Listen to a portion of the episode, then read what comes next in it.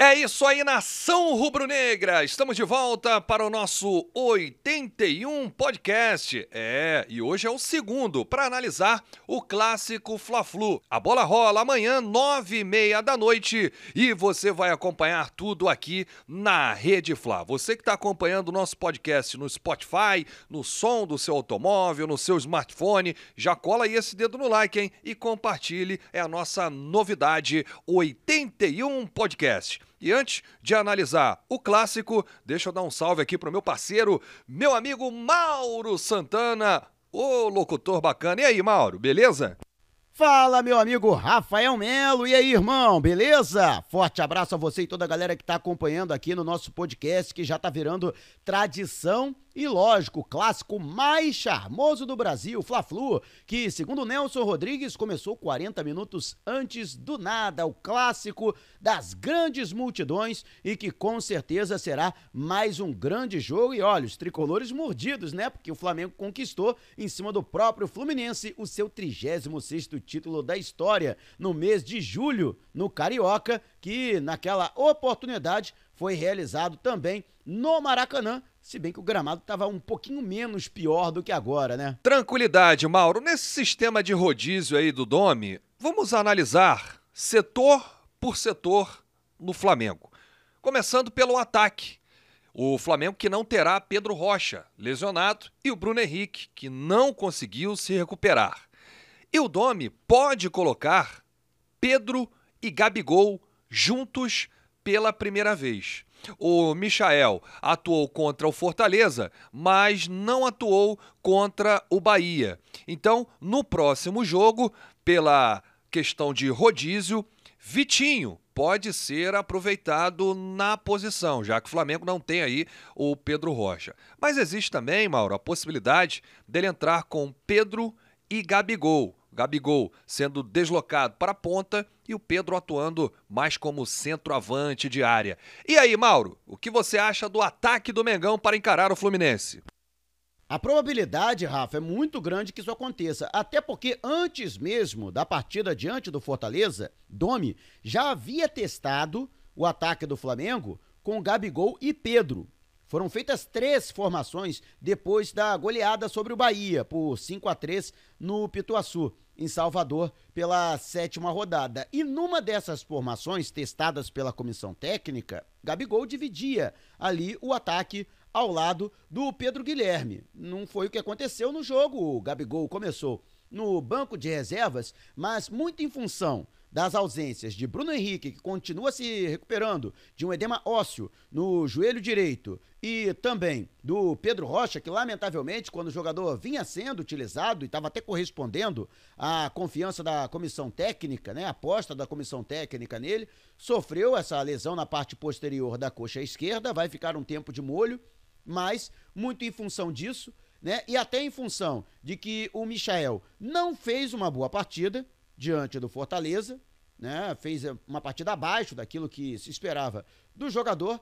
Eu acredito ser muito possível que a linha de frente seja composta aí pelo Gabigol e pelo Pedro. Seria uma formação diferente, porque o Flamengo se aproximaria muito do 4-4-2 que chegou a ser utilizado até de maneira majoritária pelo Jorge Jesus, né? Já que sendo mantido o Everton Ribeiro, juntamente com a Rascaeta, né, é, tem essa possibilidade, né, de o time do Flamengo ter dois armadores e dois atacantes mais fixos na área. E eu acredito aí que o Gabigol com essa responsabilidade de se deslocar um pouco mais, enquanto o Pedro fica mais fixo na área adversária. Beleza, Mauro, concordo contigo em gênero, número e grau. Exatamente isso que eu também faria. Agora falando do meio, setor de meio campo do Flamengo, que também rola aquele rodízio, né? O Thiago Maia jogou muito contra o Bahia e foi barrado por opção técnica contra o Fortaleza. Então, nessa questão aí de rodízio, o Thiago Maia deve retornar ao meio campo do Flamengo. Agora, a pergunta que fica, quem sai, o Ilharão ou Gerson? Até porque os três ainda não atuaram juntos no jogo. E Arrascaeta e Everton Ribeiro continuam intocáveis ali no meio. Eles que começaram muito bem contra o Bahia e também contra o Fortaleza. E aí, Maurão? E o meio-campo do Flamengo? Olha, Rafa, eu sou da opinião de que hoje o Thiago Maia só sai do time do Flamengo se houver algum problema físico, se estiver suspenso, ou então se houver um desgaste constatado pela fisiologia, pela preparação física e que seja recomendado que o jogador fique um período de repouso, um jogo de repouso, ou que seja poupado e fique no banco de reservas para ser utilizado por poucos minutos, se for, se houver necessidade durante o segundo tempo. Caso isso não aconteça, para mim ele tem que ser titular hoje absoluto do Flamengo. O Flamengo hoje carece do Thiago Maia no seu setor de meio campo. Aliás, para mim, cinco jogadores hoje não podem sair da equipe mesmo com esse rodízio sendo implementado pelo técnico Domenech Torren. E se ele incluir qualquer desses jogadores no rodízio, que inclua lá no finalzinho do rodízio, né? Na, em caso de, como eu disse, extrema necessidade. O zagueiro Rodrigo Caio, o volante, né, e meia, Thiago Maia, e ainda o Maurício Isla, lateral chileno, além dos jogadores que eu mencionei também, o Arrascaeta e o Everton Ribeiro, né? São jogadores hoje imprescindíveis ao time do Flamengo e não podem é, é, ficar fora, né? a não ser, repito, em casos extremos. Eu acho muito bom que o Thiago Maia retorne ao Flamengo, principalmente porque é um jogador que ele rompe linhas, né? É um atleta que ocupa diversos setores e realiza diversas funções no setor de meio-campo e tem facilidade para chegar na frente e justamente quebrar essa linha adversária. O Flamengo que joga com uma linha de cinco homens quando está com a posse da bola, né? Quando aperta é, o adversário dentro de seu próprio campo. Então, eu acho muito boa essa presença do Thiago Maia, porque com certeza o técnico Odair Helma, pelo histórico que a gente conhece do Fluminense, vai congestionar o setor de meio-campo e vai colocar pelo menos duas linhas de quatro jogadores muito próximas entre si para tentar confundir e dificultar a troca de passes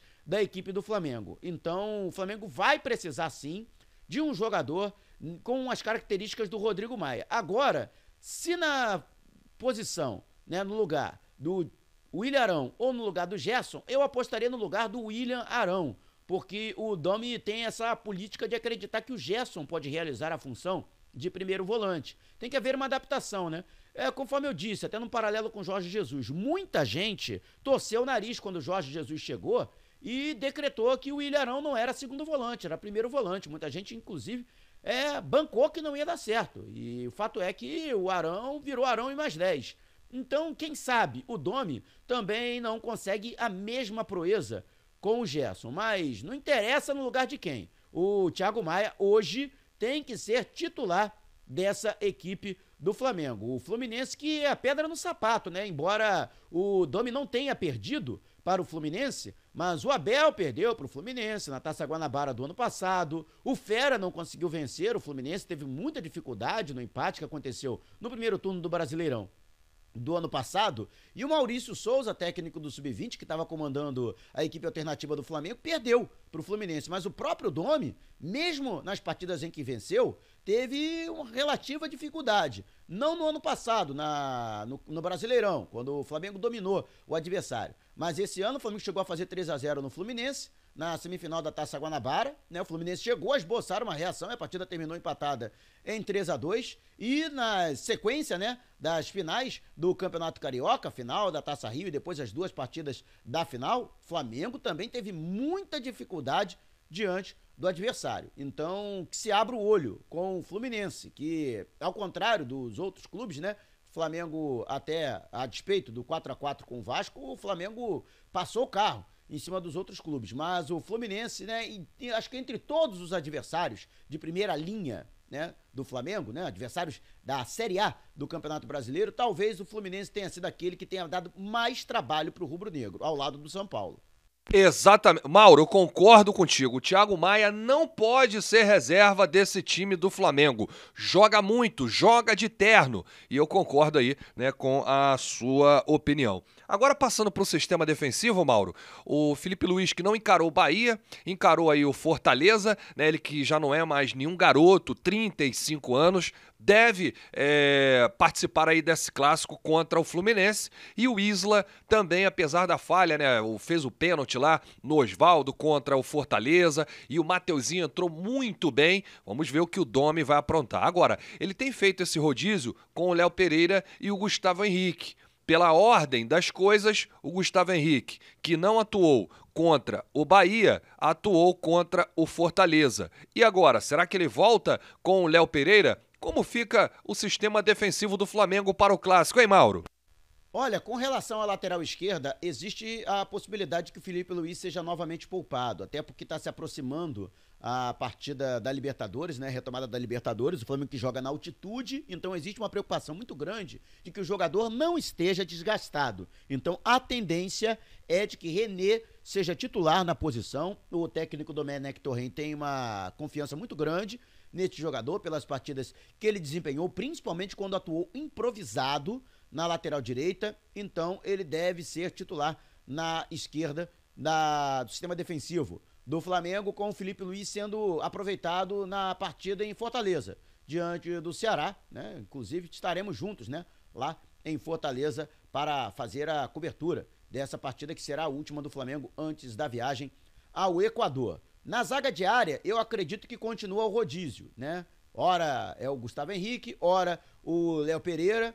Eu acredito que o Léo Pereira pode ter mais uma vez uma oportunidade, mas tem que calibrar essa defesa do Flamengo, porque realmente é, o Flamengo tem uma das piores defesas do Campeonato Brasileiro, se você for analisar, né? Não tem os números agora de cabeça, mas o Flamengo está aí brincando entre as cinco piores defesas da competição, né? Sofreu 10 gols em oito partidas, média de mais de um gol por jogo. É claro, né? Teve uma partida, teve duas partidas em que ele sofreu três gols, né? Diante do Atlético Goianiense e no Bahia, que apesar de ter vencido, né? Fez cinco, mas sofreu três, né? O que mostra a vulnerabilidade da defesa. O Domi só não pode inventar de querer colocar é, zagueiro para realizar a função de lateral. Né? As alterações dele têm melhorado, né? Ele tem melhorado a leitura do jogo e também a percepção né, das características dos jogadores que ele tem à disposição e qual o impacto que esses jogadores podem ter quando dá as alterações. Mas tem que parar com esse negócio de inventar zagueiro na lateral direita, porque já está provado que não dá certo isso, né? Beleza, Mauro. E amanhã nós vamos destrinchar a equipe do Fluminense, né? E alguns detalhes também da equipe do Flamengo. O Fluminense foi pego de surpresa, rapaz. O Evanilson acertou com o Porto de Portugal e o Daí Helman vai ter trabalho aí para montar o sistema ofensivo do Fluminense. Fluminense que vai enfrentar o Flamengo pela quarta vez seguida desde que retornaram às competições. O Domi vai enfrentar o Odair Helman pela primeira vez. Vamos analisar esse confronto amanhã. Valeu, meu amigo Mauro Santana, um grande abraço para você. Saudações rubro-negras.